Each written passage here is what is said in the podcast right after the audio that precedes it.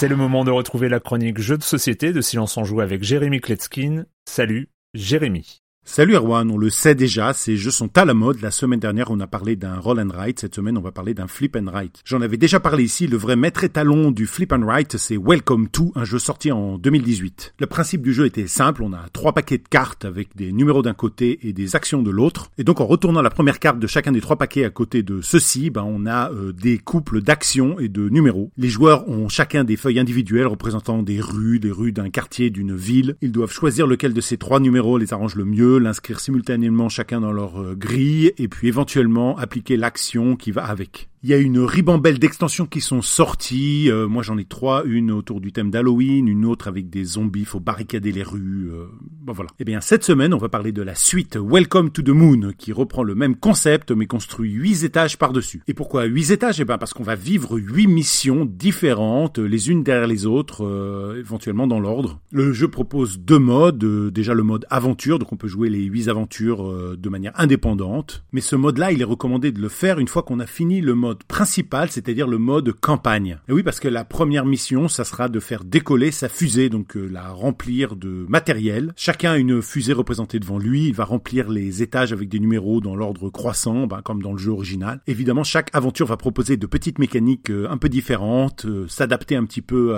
au thème. On va installer une colonie, gérer une mine, bon, je vais pas tout vous spoiler. Et de l'une à l'autre, ben, c'est pas du tout les mêmes stratégies, c'est pas du tout la même dynamique.